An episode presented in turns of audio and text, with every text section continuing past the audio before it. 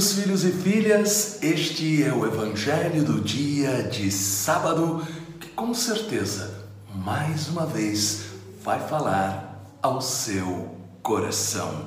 Peçamos o Espírito Santo. Pai maravilhoso, ilumina-nos com o Espírito Santo para que a tua palavra possa ser fonte de graças para a nossa vida. Amém. Em nome do Pai, do Filho e do Espírito Santo. Amém. Proclamação do Evangelho de Nosso Senhor Jesus Cristo, segundo São Lucas, capítulo 6, versículos de 1 a 5. Em dia de sábado, Jesus atravessava uma das plantações. Seus discípulos iam colhendo espigas, debulhavam-nas na mão e comiam. Alguns dos fariseus lhes diziam: Por que fazeis o que não é permitido no sábado? Jesus respondeu: Acaso não tendes lido o que fez Davi quando teve fome, ele e os seus companheiros? Como entrou na casa de Deus e tomou os pães da proposição e deles comeu e deu de comer a seus companheiros, se bem que só aos sacerdotes era permitido comê-los? E ajuntou: O filho do homem é senhor também do sábado. Palavra da salvação. Glória a vós, Senhor.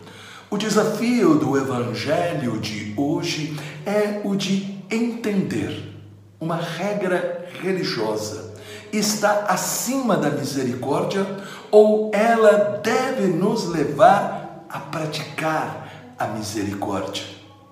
E aí então surge a grande pergunta: por que nos dizemos cristãos?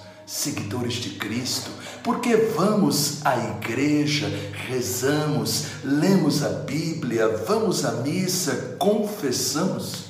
Se não prestamos atenção, nós corremos o risco de ser como os fariseus, super religiosos, cuidadosos com as regras exteriores da religião, fazendo isso não para ajudar as pessoas a experimentarem a beleza de encontrar a Deus, mas criando um sentimento de culpa e medo.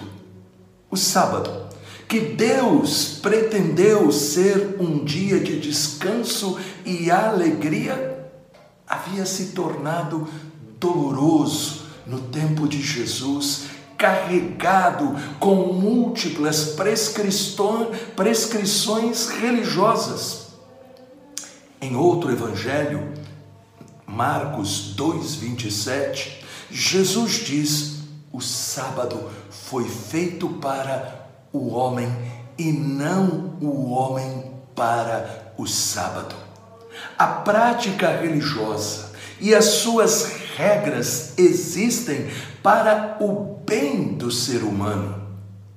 As práticas religiosas devem ser como uma bússola para amar a Deus e ao próximo de todo o coração.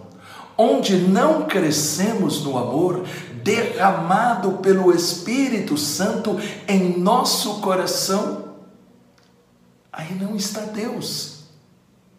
Termino com uma imagem dada por um bispo sobre a máscara usada durante a pandemia.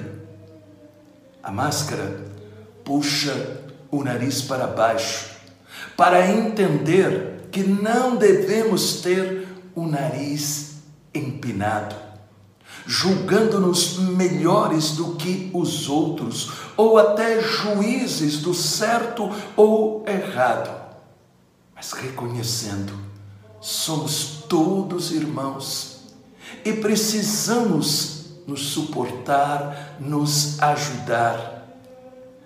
A máscara empurra o queixo para cima para entender que as bênçãos vêm quando buscamos as coisas do alto, as coisas de Deus. A máscara puxa as orelhas para lembrar que nós precisamos escutar Deus e os outros. E por fim, a máscara fecha a nossa boca para lembrar que nós temos que falar pouco, aquilo que edifica e não destrói.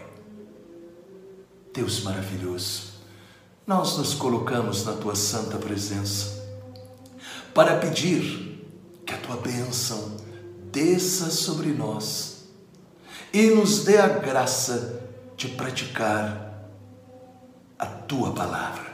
Em nome do Pai, do Filho e do Espírito Santo. Amém.